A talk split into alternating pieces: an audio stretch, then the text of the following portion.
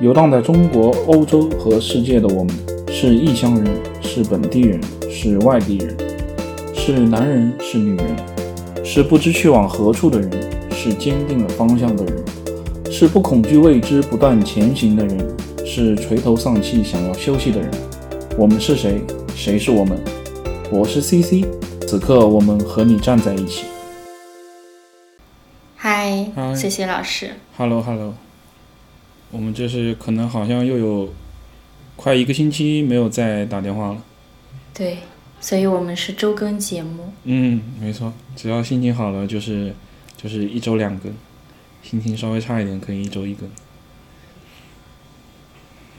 我最近因为这边天气很差很差，嗯，所以我的心情状态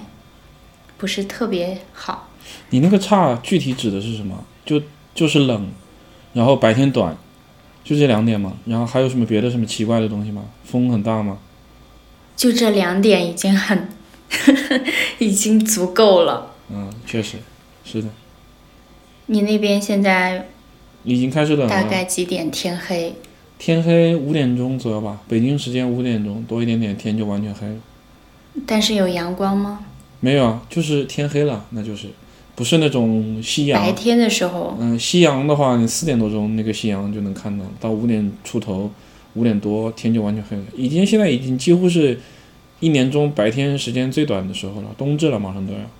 你知道你能看到夕阳，就意味着白天是有阳光的吗？嗯，是呀，就是我是可以看到白天是有完整的太阳在我头顶上的，是这个意思吧？对呀、嗯即使没有完整的太阳，也会有阳光。嗯，是呀，你那不是这样吗？现在你觉得呢？啊，你那我这是完全白天，白天也是灰的，啊就是白天最亮的时候也不是很亮，嗯然后黑就完全黑。嗯，确实，你那可能正午的时候太阳也在一个很斜的地方。你那是云层很厚吗？还是就是没有蓝天？就是阴天呐、哇，嗯，每天都是阴天，真的是挺挺够人的，而且又很冷，没有是太阳，呀、嗯，阳光可能还很暗，没有阳光，就是没有阳光。就只是天亮而已。十一月份基本就一两天是晴天，然后现在我们在录音的这个时候是我的下午一点多，快两点。嗯，嗯，马上过一个小时，也许我们录着录着音，我的天就黑了。我天呐，那你一天白天的时间也就那么三四个小时，四五个小时，对，哇，所以我经常有一种我完全在黑暗里的感觉。是呀，就感觉人生都走进黑暗里了，在这里摸索呢，摸摸黑。对呀，所以以前我听互联网上面大家对北欧的一些说法的时候，我还觉得挺浪漫的吧。包括昨天，其实我真的亲眼看到芬兰人等公交的时候，他们真的是每个人中间隔了好几米。嗯，嗯，我觉得或许这是大家喜欢的点，但是我真的来了之后，对我个人来说，这些东西都很让让我治愈。治愈，嗯，是，对，所以我觉得每个说自己精神故乡是北欧的人都应该切切实实的来过一下嗯，是的。他的冬天。它肯定会有很多不一样的感受。那你夏天的时候，也就是一天只有三四个小时是晚上喽。对，夏天还会有极昼的事情发生，有，那你在极昼所极以夜这千边里，的人嗯，这边人就是夏天的时候会精力特别充沛，然后冬天的时候他们就会自动调 整为，嗯、比较多待在家里面，不在不不太出门。所以我经常在外面，除了上课之外，基本看不到什么路上有什么人。啊，他们人家自己生活在那里的人就是这种感觉，他可能从小就是这样的，他也完全不觉得这样有什么不对，他就根本不根本就不是适嗯应了，他就是生长在这里的。对呀、因为他你想一年可能有七八个月份都是寒冷的状态，嗯，然后夏天的话，就是疯狂的出去玩，去 party，就是晚上我十的一天啊二点都还可以在外面划船那种。哦冬天的话，他们就很自然的说回归到这个冬日状态。所以他们从小就是有这种适应的习惯了，而且说实话，他们也没有太体会过别的模式的生活呀。嗯，是呀、所以我觉得对他们来说应该是正常，不过也很难说啦，因为因为这边的抑郁率其实很高的，是，那其实这件事儿能客观上说明，客观上证明一点，这个呃环境本身对人心情的影响是存在的。人的这个对自己心情情绪的把握，不是一个百分之百主观能动的过程，你会被各种各样的东西影响。绝对不是。嗯，是你自己之前意识我们不到不是学那个“不以物喜，不以己悲”吗？嗯我觉得，我觉得小的时候你体会不到那句话是什么意思，嗯也没有体会到环境对你的影响。反正我小的时候很少意识到，冬天了我心情不好，夏夏天我心情很好。嗯，我觉得没有这个意识，但是越来越长大之后，就感觉天气，然后阳光日照充足与否，包括周围的环境，它的美观程度、舒适程度，都会导致人心情状态有很大的不同。嗯，是所以我现在，我现在梦想回到葡萄牙。啊，就这么比起来，葡萄牙简直是，呃，美好如天堂的地方。也不是，我觉得从我的审美角度来说，如果不谈天气这一部分，光说城市的规划和建设，其实北欧，包括我去荷兰，我觉得荷兰跟芬兰这边建筑风格还是蛮像的。嗯，他们的建筑都是更好看的，说实话是这样。然后街道也会更干净，也会更现代化。嗯，所以整体上你会觉得很漂亮。但是因为天气实在是太差了，至少对我来说，我也知道有一些人是喜欢这种天气的，因为是他可能很讨厌热，对很讨厌出汗，是所以在这种天气他会觉得舒适。对，可能我更习惯于葡萄牙的那种，就是它也不是很潮湿，是干燥的，然后又是温暖的。嗯，然后，但是不得不说，即使葡萄牙的建筑相对来说没有那么的好 看，没有那么的有设计感，但是那个阳光，尤其是夕阳打下来的时候，嗯整个城市是金色的。对，整个城市的颜色，上天赐予的一个美美感。对，这就好像人拍照的时候打光很重要嘛。嗯。我觉得对城市来说也是这样。对，太阳帮着这个整个城市，呃，塑造了一层神秘感在里面。对我小的时候看书，就是不喜欢看景色描写的部分，嗯比如说形形容一下这个城市，呃，被阳光镀上了一层金色，嗯，然后水面波光粼粼是怎么样的？嗯，好的作家会用自己的文字把这个景象所有的细节都给它展现出来，对然后让你身临其境。但小的时候我就会略过这些景对色而描且写，小的时候只看一些情节心理。对，意识不到，小的时候你想象不出来，他那个写的那么描，嗯，绘声绘色的写出来的到底是什么样的东西。这个你没有那个土壤，在你你心目中心中没有那个土壤去去生长出来，随着这个文字生长出来这样的同样的景色，那个确实挺难。小时候我也是的，就这些大段大段的景物描写会疯狂的飞速掠过去，然后找到下一个跟人物有关的东西。对，我就记得小时候我会很认真的去欣赏，也就是火烧云。记得很小的时候在老家，然后在一个比较高的房子上面，我们就和小伙伴一起就看西边的火烧云。可好像也是因为当时有一个课文里面有写到火烧云，好像是的，对，但我可能可能跟你上的不是同一个课本。哎，你昨天不是跟我说你想，你有一个出国的计划吗？嗯，是，但是这个计划目前非常的粗糙，因为因为出国这个事情好像是一件非常神秘的事儿，其实对于大部分人来说，因为平常没有什么渠道去了解这出国，从你下定决心要出国，无论干什么，下定决心要出国开始，到实际站在了那个你想去的那个地方，中间经历的过程，在普通人看来是非常庞杂而且神秘的，你没有渠道去接触到它，然后它又是那么的复杂，好像那么的复杂，不是一时半会儿一个人能解决的事情，这个事儿很怪。我不理解，因为我觉得像 B 站呀，一些视频网站上面就有很多博主嘛，对啊，你可以去看他们的 vlog 之类的。对啊，所以我昨天还是前天就开始做了这件事儿，试图去搜啊、搜各种各样的文章，知乎上的文章、B 站的视频，甚至油管上的视频，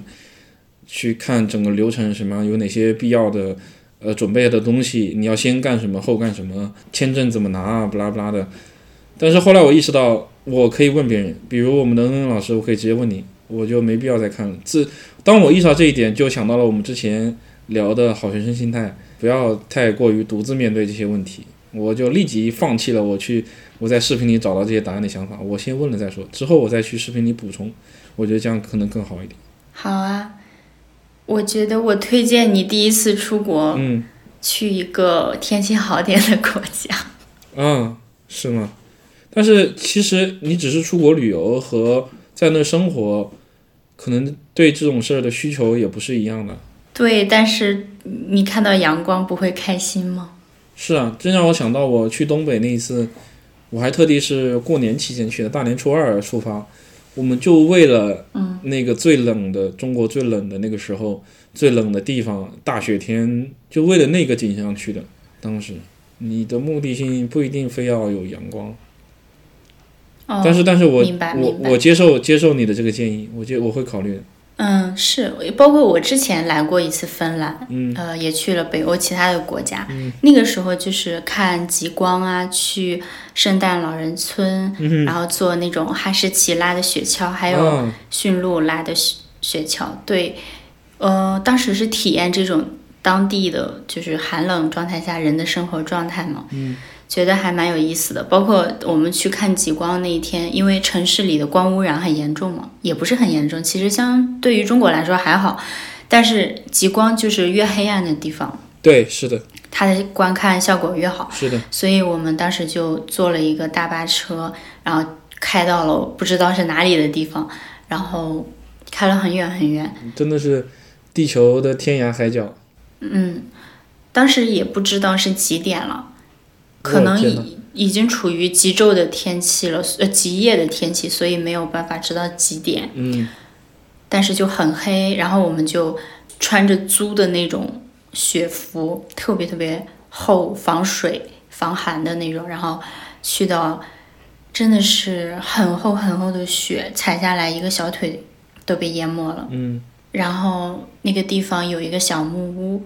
我们如果在外面太冷的话，可以回到小木屋里，然后小木屋里有火堆，可以取暖。然后，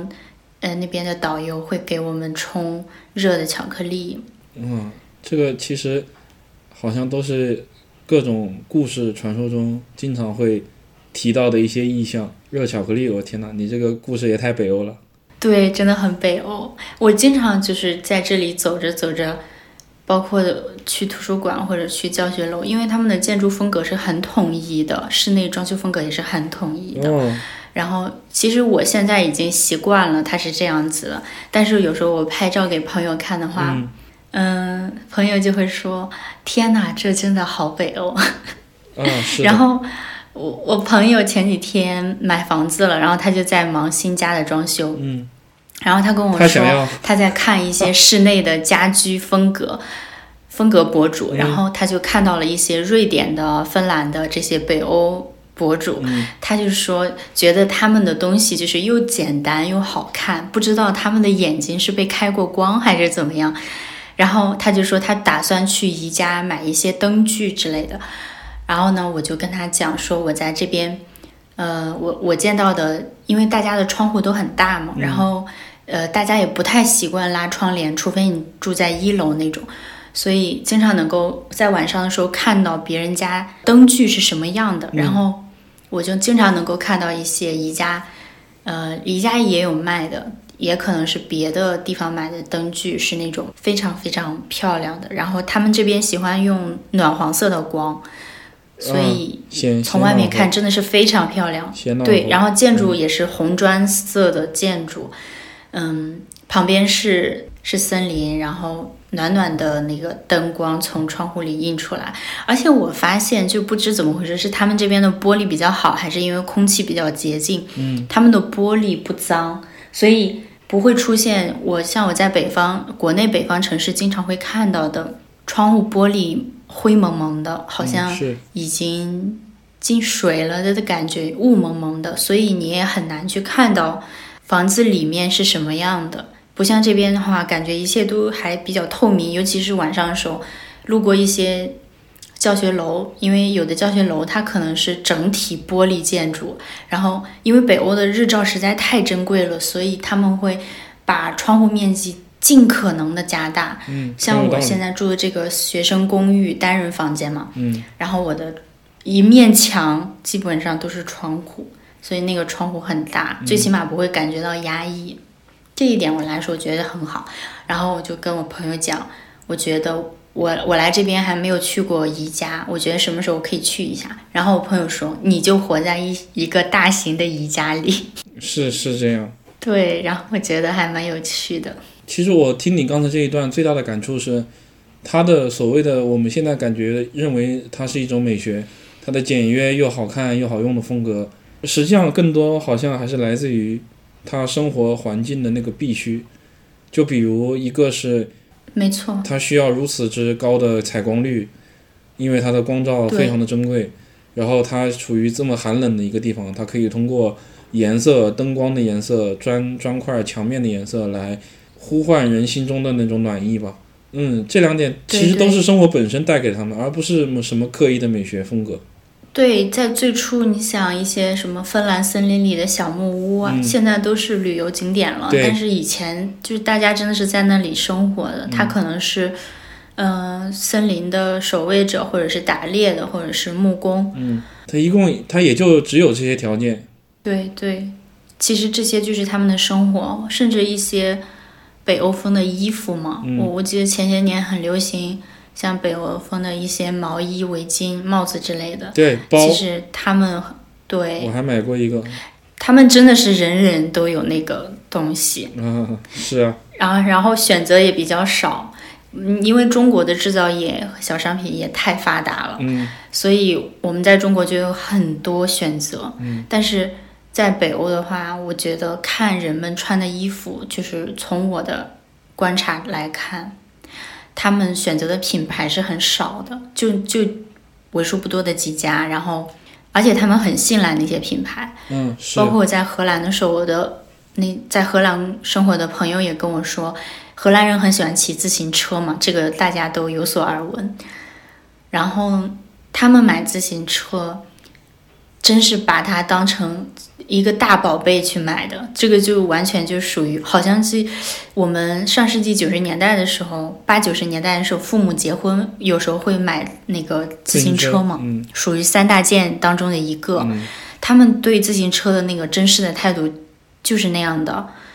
就是家里添了一个大件，而不是说，嗯、我我就随便买个自行车，几百块钱买一个就完了。在这边的自行车，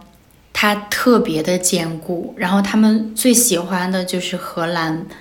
本地产的自行车一个品牌。嗯，然后呢，因为我朋友他从国内运过来了一辆小的自行车，因为他身身材比较娇小，所以呢，他就怕当地的自行车他骑不惯，因为太大只了嘛。荷兰人平均身高是比较高的，所以他就运过来了一只。然后呢，他配偶的自行车是在当地买的，因为是公司补助买的。然后呢，他两个车比在一起，你就能感觉到那个差距有多大。嗯，反 差你就萌明白为什么他们要买国产的。嗯对，因为荷兰的天气可能跟北欧不太一样，就是它会，它相对来说没有这么的冷，但是它的不好的点在于它变化多端，嗯因为它会经常刮风下雨，所以他们那边人看天气预报是有专门一个网站。那个上面的天气预报是小时甚至半个小时、几十分钟这样来判断的嗯经常，而且就是对于你的区位是分隔的非常准确的，嗯不像我们看天气预报可能就看某个城市的天气预报，他们会精确到某一个区位。对，因为真的会，你出门马上就下雨了，嗯是对，所以他们对于自行车需求非常好，呃，非常高。然后他们的自行车国产那个品牌，它的支架是非常的厚重的，嗯，做工用料一看就非常好，非常牢靠的感觉。嗯，是，然后相对来说，从国内带那辆自行车也是全新的，而且价格也不是很便宜，嗯，但是相对来说就显得超级单薄，确实，这个我能就是想象到，我能想象甚至，嗯，甚至他们的当地的童车，小孩子骑的车就是大人版的，把它迷你了到，，嗯但是呢，用料做工都没有变变差，都没有说因为是小孩子产的，所以对它稍微的糊弄一下都没有，完全是一样的做工，只不过它的 size 变小了。嗯然后我我就想到芬兰人，他们啊，芬兰人北欧人吧，就是他们好像也是非常非常看重自己的品牌，他们会去天然的信赖那个品牌，嗯，与我们的文化好像有些不同。是呀、但是我们经历了一个呃，制造业从无到有个从无到有的一个过程。你一开始的从零开始发展的那个过程是非常粗糙、非常简陋以及甚至是劣质的一个东西，你必须经历那个过程。但是经历那个过程的时候，就在国人心中埋下了非常深刻的这种国货不值得信任的一个印象。这个是需要时间去洗涤的，而我们国国家发展经济发展速度又如此之快，嗯，好像前面这一个旧时代的影子还没过去，新时代就已经来临。身处新时代的人再回头看那些旧的东西，会显得格外的不合群、不入流，显得非常的 low。没错，嗯，确实和那个本地的需求有关，我理解这一点。荷兰的自行车，因为我有，因为我有一位同事，目前有一位同事是一个比较疯狂的自行车爱好者，他有时候会跟我提这些事儿。对，然后他们有各种各样形状的自行车，，对，比如说大家可能最熟悉的是，就是车子在后面，然后那个框在前面，那嗯个框超级大，里面可以坐一个人的那种。啊嗯，还有更夸张的，就是前面可以坐四个人。啊！天哪，自行车确实已经是大件了。它真的是大件，因为那个车子的价格完全可以买一个很好的汽车。哼，是，对，但是他们更崇尚那种生活方式，而且自行车的路权在街上是比行人要高的。也就是说，如果你没有买保险，一个自行车在正常的行驶，然后你没有让开，它撞到了你，嗯你受伤了，嗯那它其实可以不用对你负责的，因为它没有犯错。嗯所以你就要去找你的保险去承担。这就侧面说明了自行车在当地来说真的非常非常重要。嗯然后说到出国程序的这个问题嗯，终于回到这个话，C C 老师，C C 老师，你有想去的目的地吗？有啊，啊，是是是哪里？要去要去西班牙，啊这是我唯一一定要去想去的地方。这我甚至不愿意说我想因为去，足球对我甚至不愿意说我想去这个地方，我只会说我一定会去这个地方。没错，嗯，如果这个世界上只剩下一两件事需要我去努力做的话，如果这个世界上只只剩下一件事我目前只可以有可能去做的话，那我可以放弃其他所有事儿，用我剩下的所有时间去去西班牙、去马德里、去伯纳乌球场看一看。我还去过呢。多年前，嗯我第一次是在欧洲生活的时候，我去过一次。嗯然后我还去过那个，我记得是在瑞士，有一个非法的博物馆。嗯，FIFA 的，嗯，因为因为瑞士这个地方好像，嗯，某各种国际性的组织的总总部在那儿，对对、嗯，FIFA 的总部也在那儿对，，嗯，没错，我就是在那里，然后看到那个大力神杯，真的那嗯，个，是大力神杯然，后还有好多种球衣、嗯球员的各种东西，嗯反正挺震撼的当时。嗯但其实我不是一个非常足球迷的一个人，嗯，就是，但是我知道在。因为我长期生活在葡萄牙，我对就知道葡萄牙的足球氛围是超级超级好的，对应呀该跟西班牙是嗯有过之而无不是呀及的。尤其你在里斯本，里斯本的两两支球队的本地的两支球队的那个对立冲突和他的球迷群体应该都是非常狂热的，本菲卡和里斯本竞技，对对吧？一个红，一个绿。对，就是天生都是一对儿，没错，没错。我我之前有一次是本菲卡的一个比赛，然后呃那天我不知道，我就在外面玩，然后我就看到新闻上面有说，在里斯本的一个中心区域，嗯呃，那那个那个部分道路限行了还是什么的，反正就是说当时有活动，然后我就在想是什么活动，呃，是谁游行示威了吗，还是什么的？因为经常会有那种游行示威的活动，对，然后但是是很和平的，不是那种嗯、呃打砸抢烧的那种。嗯然后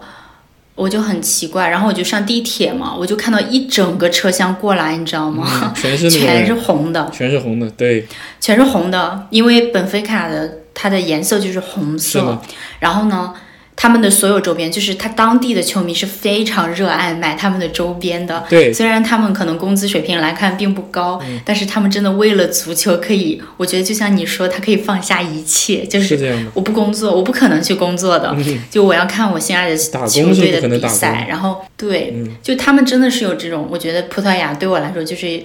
一种心灵疗愈的这么一个地嗯方，因为他们当地的人真的是这样的，他们不是故意的去实践某种理念，而是他们对的血液里就流淌着这些是的，，是的，是的，我非常能对他不会想着理解说这一点。我要去，他不会心里想着说我要去做到松弛感，所以今天我不上班了，我要去对看球赛。嗯他们的就是说，可能已经有好几代人都是这样了。看球、足球这件事儿已经成为生命中的一个必要部分，就是而且它非常的理所当然，它和吃饭睡觉一样。我今天、明天本菲卡他的本本本土的主队有一场比赛，这就成为了我生命中应该去经历的一件事儿，和上学、和工作、和吃饭睡觉、和其他事儿一样，去看一场这个主队的比赛也是一件必要的事。就是我住在这个城市，我作为这个本地的这么一个人，我就该做这件事儿。然后，对，而且你知道它不吗是一？件这边看特殊的活球的动成本是非常低的，对啊，对它的成本超级低，就像吃一顿晚饭一样，甚至比那个更低。就如果你想看球，哪怕就是有 C 罗的比赛，这已经是就对吧？国内的很多球迷都梦寐以求的机会，但其实在这边很普通，尤其在前些年 C 罗还年轻的时候，然后呢，一场比赛就可能就十几欧，你可能出去吃一顿。更好的晚餐也要二十多欧，嗯，是普通的就是十的，几是欧的，，对你真的是感觉很夸张，那是一场就是你不需要去投入太多，但是你能感受到极大的快乐的一个一个活动，对甚至就是我我之前在那边上学的时候，然后呢，当地的同学他们就是经常会在旁边立一个屏幕，然后看球，因为足球很频繁的有赛事，无论是欧冠、什么欧洲杯、世界杯，还是平常的赛事，经常会有。然后如果有他们球队的话，他们真的就会看。 然后包括你去一些小餐馆吃饭的时候，都会有一个电视上面在放球赛。这个也是我。虽然可能我我不知道真亲眼看到那个画面会怎么样，但是我一定想经历的一件事， 踏进一个小饭馆、小小酒吧，那个总有一个电视在放着球赛的那种感觉。要么是球赛，要么就是在评论球赛的新闻，足球体育新闻，CCTV 五的那种感觉。嗯，是的，